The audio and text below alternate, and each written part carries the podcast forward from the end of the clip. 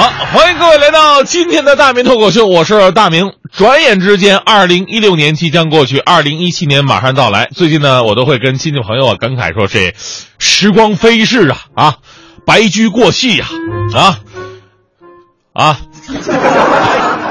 也没什么词儿了，反正。”结果呢，我妈说了一句让我非常不开心的话。我妈说什么？我妈说：“哎呦，大明啊，马上二零一七了啊，又长了一岁啊，你得再成熟一点啊。”其实我我哪儿不开心呢？我不开心在于，谁说过个元旦就得长一岁的啊？我们年轻人是跟国际接轨的，国际算法只有过了生日才算是长一岁，过阳历年、农历年那都不能算。但咱们中国可倒好，干什么都喜欢把自己岁数往大了说。你看，放眼全世界哈，也只有中国有虚岁这种说法，就把娘胎里那几个月都算上了。那时候我们还没成型呢，他不算不不算是人类，只算胚胎呀，对不对啊？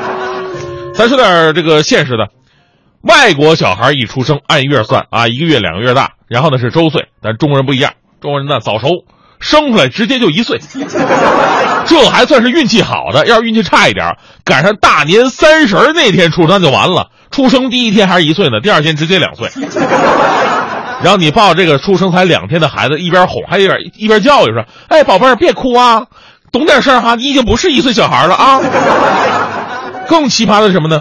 中国关于这大一岁的说法还有很多，除了元旦大一岁，春节还得大一岁，回头说冬至还得大一岁，再加上生日理所当然再大一岁，一年合计我能大四岁。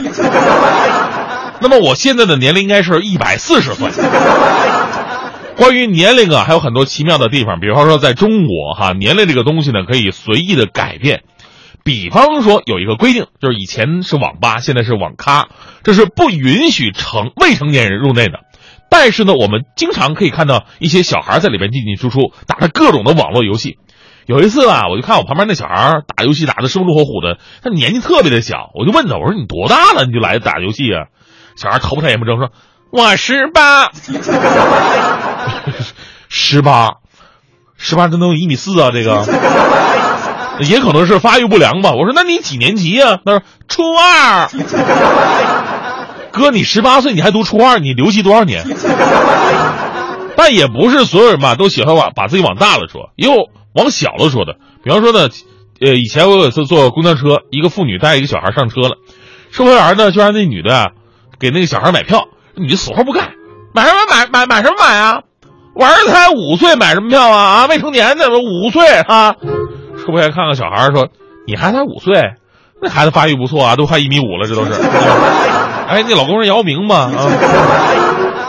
如果说年龄随意变换只是人们满足自己利益的小聪明而已，那么我想说，这个小聪明已经是严重影响到别人的利益了。在中国呢，户籍登记制度已经运行了很长很长时间，但是经常会出现一些特别奇葩的漏洞。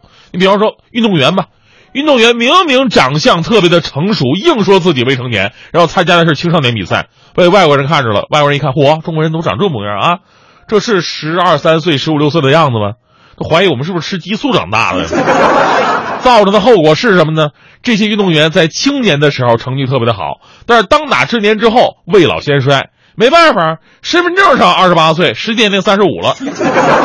除了运动员，好多领导干部也是啊，有修改了十一次出生年龄的，最后自己都忘了自己多大的，还有十二岁工作，十五岁入党，为党和人民奉献着自己青春期的。今年年初，中国纪检天报刊发的文章指出，干部档案造假问题在一些地区和部门是非常突出的，不只是管理不严，还有造假成本太低。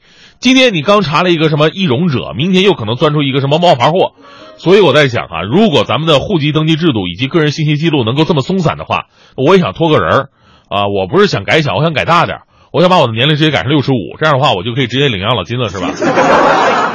结果我们台长说你延迟退休了。年关岁尾了呀，就是归根到底呢，人们总会对自己的年龄有所感慨啊。今天的咱们节目话题说的就是您会对你的年龄有感慨吗？如果能够挑选一个年龄的话，你希望挑选在人生的哪一个年龄点呢？听我说呀，这个年龄就像是一串数字，它记录了你人生当中的每一件大事儿。从这个角度，年龄是你生命当中最重要的一个刻度尺。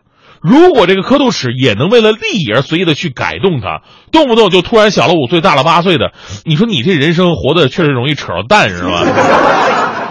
最后说说这让人无奈的时间吧。其实呢，咱都不用算过年，每时每刻、每分每秒，我们不都在成熟着吗？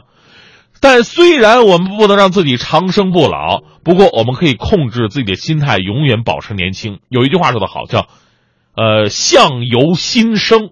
只要心态年轻，卸下一切不必要的包袱，让自己的心呐不要那么沉甸甸的，人也就显得年轻了。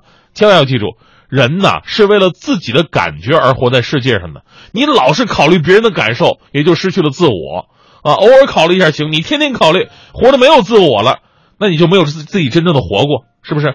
在这里呢，我要说一位我的好同事、好朋友啊，呃，好搭档，他的名字叫黄欢啊。那黄欢呢，就是以前我前搭档，他是一位已经工作了几十年的老同志了啊，几十年了。那老潘，他到底工作几十年了呢？这事儿还真的没人知道，因为知道的人呢，不是退休了就是没了。所以黄欢的年龄一直是个谜。于是我们送给他一个外号：文艺之声常青树广播电台活化石。但黄欢呢，就胜在他的心态特别的好，豁达乐观，对事物保持好奇心，平时呢也挺注意保养的。所以呢，见过黄欢的人都觉得，哟，这个黄欢长得特别的年轻啊。那天在我们台对面有个报刊亭，买报纸找钱的时候，黄欢就问老板：“不好意思，老板，你猜我几岁？”老板说：“你就二十三吧。”黄欢特别高兴，人家七十三了。紧接着呢，黄欢又去那个，呃，工行，工行办信用卡，问柜台的小姐同样的问题。呃，小姐说：“你你你二十了，怎么还我七十三了？”带着兴奋劲儿去食堂吃饭，问食堂大妈：“大妈猜我猜你二十五。”黄花非常得意：“我七十三了。”最后等这个坐公交车回家的时候，旁边站一老头，问老头：“啊，老头说自己眼睛不好啊，看看不出来，但是会摸骨，只要让他摸摸骨，他就知道这个黄欢的年纪有多大啊。”这个黄欢特别好奇啊，摸骨头也能摸出来啊，心想这几十年了，没人能猜得出来啊，啊。那给你猜，给你给给你猜吧。老头说：“那我得收费，摸骨得收费，收费一百块钱。”我说：“给你，给你，给给你一百啊！你要猜不出来，你还我两百，知道吧？”老头收了钱，开始眯缝着眼睛摸骨，摸了半个小时，手都快磨秃噜皮了。过了好一会儿，老头缓过神来了，肯定的说：“你呀，你七十三岁。”好汉特别惊讶：“呀呀，老弟，你怎么知道的？你是神仙吗？”老头说了。我呀不是神仙，你刚才在那个工行办卡的时候吧，我排你后边。